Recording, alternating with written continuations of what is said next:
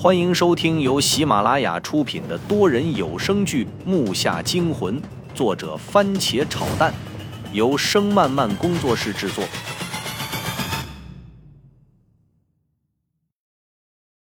第七十一集，我的身体怕整个跟着掉下去，头探着还得向后抻着身体，视线有些颤抖，只看到胖子露着肚皮在下边晃动着，脸都憋红了。他腿下边，从我这个角度观察，应该是个雕像。不过手中握的却是一把名副其实的长柄板斧，明晃晃的爷刃直指胖子裤裆，就那么垂直立在雕像手里。可那石像没有头，怎么看怎么觉得不对劲儿。胖子，我们实在拽不上来你，你试试避开那斧子，跳到地上，要不等我们筋疲力尽，你掉下去死的会更惨。我头顶上豆大的汗珠往木头上落，再看我身下的木头堆都开始摇晃了起来，我猜他们也挺不了多久了。是啊，你他妈跳下去，我们再想办法。曾哲身体本来就瘦，这下子吃不消了。来不及了，你你们那儿也裂开了。胖子结结巴巴说出的话都听不清了。我操，云武要小心点儿。听到大牙的声音响彻了整个洞穴，我们身体向下先是猛地一沉，我心说不好，把胖子使劲向旁边荡了一点，手一松，听到他落地声后，我们也随着大堆的沙土与木头掉了下去。我看到刚才还在下面的板斧刃面从我们眼前一掠而过，我清晰地感觉到了他袭人的寒气。当斧刃从我面前划过时，我的心一瞬间就到了嗓子眼儿，几乎都跳出来了。落下的时候接触到不知是什么材料的平面时，刹那的疼痛都没察觉出来。这是哪儿啊？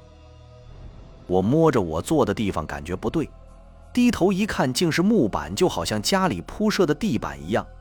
但是这个是朱红色的，看上去如同沁过血似的，不知道有多厚，但很坚固。就那样一块一块的拼凑着延伸出去，这地板还挺结实，让胖子这么做都没塌呀。曾哲环顾了下四周，又用手敲了敲屁股底下的木头，发出噔噔的声音，听上去很结实。这里好阴森啊！你还在这开玩笑？大牙站起来，瑟瑟地看了看四周，感觉气氛不是很对。我看着胖子在旁边正后怕着，喘着粗气。我站了起来，向两边走了走。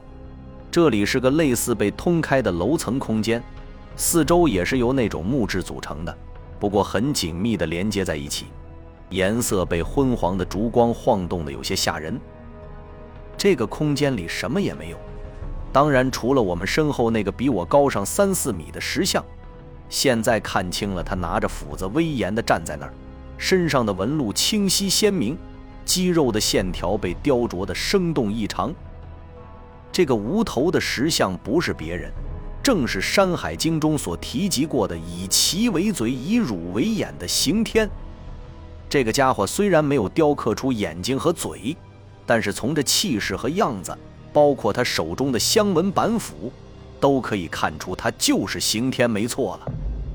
妈呀，这个是刑天吧？大牙果然也看出来了。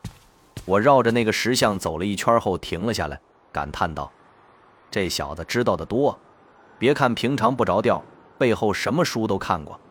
我想他既然这么说了，十之八九就对了。”“对，是刑天没错。这把斧子应该就是气了吧？不过他的盾呢？”我自言自语道：“上古他有两把武器，一把是斧子，另一个则是盾也撑杆。”可是他的那个手光有个前台握着的姿势，盾却没了。还有盾，这个我倒不记得了，就记得原来看过一本神话书上写着，刑天原是一个无名的巨人，他在与皇帝的大战中被皇帝砍掉了脑袋，这才叫刑天。刑天这个名字的意思就是天者颠也，行者路也，天就是天地，刑天就表示示禄天地以复仇。果然，大牙懂得并不比我少，他侃侃而谈，而曾哲和郑胖子则在一旁听得一愣一愣的，两个人都傻眼了。我听你好像在这讲故事呢，看你学习历史不咋地，讲的还一套一套的。这胖子神经大条，说着还用手指弹了那板斧一下，接着就发出一声颤鸣，吓我一跳。你能别瞎蹦好吗？我掏出手机想给父亲打电话，但是按开锁后发现这里没信号。喂，云武，那个楼梯好像通着下面，这到底啥地方呀？曾哲指着对面说着：“这个地方也就是我们学校一个楼那么大吧。”四周昏红昏红的，看得我心里直发毛。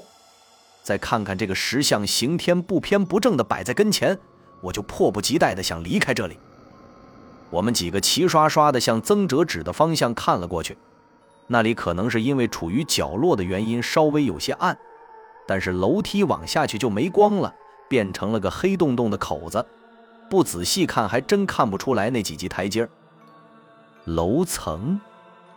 竟然有楼层，我觉得有点匪夷所思，所以声音也很小。这个破旧寺庙地下接近十米的地方还有个楼房，这到底是什么结构？这些人又是为什么来的呢？在刚才那个洞里看到的，应该是挖到地方了，但那些人还没进来过，也就是说建这个庙的人还没进来就走了，这样又是为什么？还有那个人手骨。难道是在下来的时候发生了什么危险，死了一个人，剩下的人全部都跑了？我在心里自己问自己，但结果却被自己的这个想法吓到了。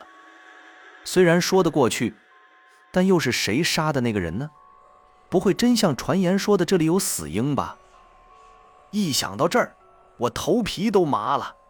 这里绝对是个是非之地，真的不能多待。不管有没有那个传说中的死婴，我都要尽快想办法和这几个人离开这儿。木下惊魂多人有声剧，感谢您的收听，更多精彩内容，请听下集。